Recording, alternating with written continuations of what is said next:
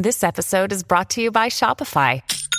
Forget the frustration of picking commerce platforms when you switch your business to Shopify, the global commerce platform that supercharges your selling wherever you sell. With Shopify, you'll harness the same intuitive features, trusted apps, and powerful analytics used by the world's leading brands. Sign up today for your $1 per month trial period at shopify.com slash tech, all lowercase. That's shopify.com slash tech. Justo a la medianoche del 31 de diciembre 2007 y recién iniciado el 2008, decenas de miles de cohetes iluminaban la noche caraqueña. Pero, y mientras la mayoría celebraba, Francisco Calderón permanecía atento en el balcón de su casa y cámara en mano. Igual a un cazador, acechando a su presa, y con el dedo listo en el disparador, siguió la trayectoria de un cohetón en particular mientras ascendía velozmente. Y justo cuando la punta rojiza anaranjada ya alcanzaba el tope de su trayectoria, sucedió algo insólito. Un destello de luz, azul violeta, casi extraterrena, súbitamente descendió desde muy alto y recto como una flecha, caería sobre aquella punta del cohetón haciéndolo estallar. Algo tan insólito como inexplicable, que, y tras haber examinado nosotros varias veces esas imágenes junto con otros colegas, seguimos sin explicarnos cómo y por qué ocurre tan desconcertante como enigmático fenómeno lumínico. Uno que evidentemente se manifiesta cuando ascienden los cohetes. Nuestro insólito universo.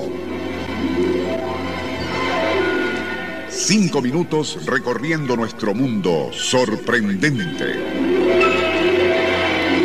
Lo comentado al inicio ya había sucedido también hace un año, entre el 31 de diciembre 2006 y 1 de enero 2007.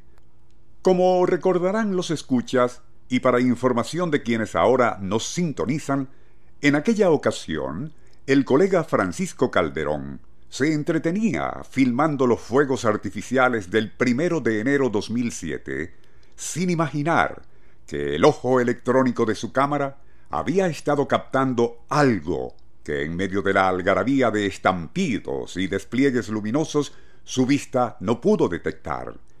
Eso recién lo comprobó al día siguiente, mientras revisaba lo filmado, notando al examinar cuadro por cuadro a ciertas tomas que, y justo cuando algún cohete o cohetón alcanzaba el tope de su trayectoria de ascenso, tenía lugar algo tan insólito como inesperado. Desde muy alto surgía recto y sólido un repentino haz de luz, blanco azulado, con tintes violeta, que igual a un rayo láser enfilaba recto hacia la punta del cohete, haciéndolo estallar. No fue un fenómeno aislado o casual, pues se repetía una y otra vez para asombro de todos los que pudimos contemplarlo. También muchos de nuestros oyentes, quienes interesados por el relato que hicimos en este programa, radiado a comienzos de enero 2007, posteriormente accedieron a nuestra página web www.niu.podomatic.com. Algunos enviaron posibles hipótesis, vinculando ese fenómeno a condiciones atmosféricas o a una variante del rayo común. Pero, en el caso de estos últimos, su forma es sinuosa o quebradiza, de luz muy blanca, y su incidencia es caprichosa, accidental, ese haz lumínico que filmó Calderón tipo láser es recto, azul violeta, delgado, y surge precisamente cuando la punta del cohete o cohetón está alcanzando el tope de su trayectoria, como buscándolo para hacer que estalle.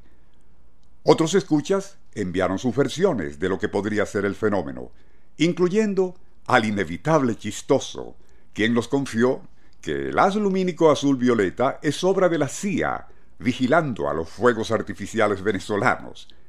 En todo caso, Francisco Calderón volvió a captarlo en el 2008 Y transcurrido un año de haberlo descubierto accidentalmente con su cámara, la causa y origen de este extraño fenómeno lumínico continúa dentro del ámbito de lo inexplicable. Nuestro insólito universo. Email insólitouniverso.hotmail.com Autor y productor Rafael Silva. Apoyo técnico José Soruco y Francisco Enrique Mijares. Les narró Porfirio Torres.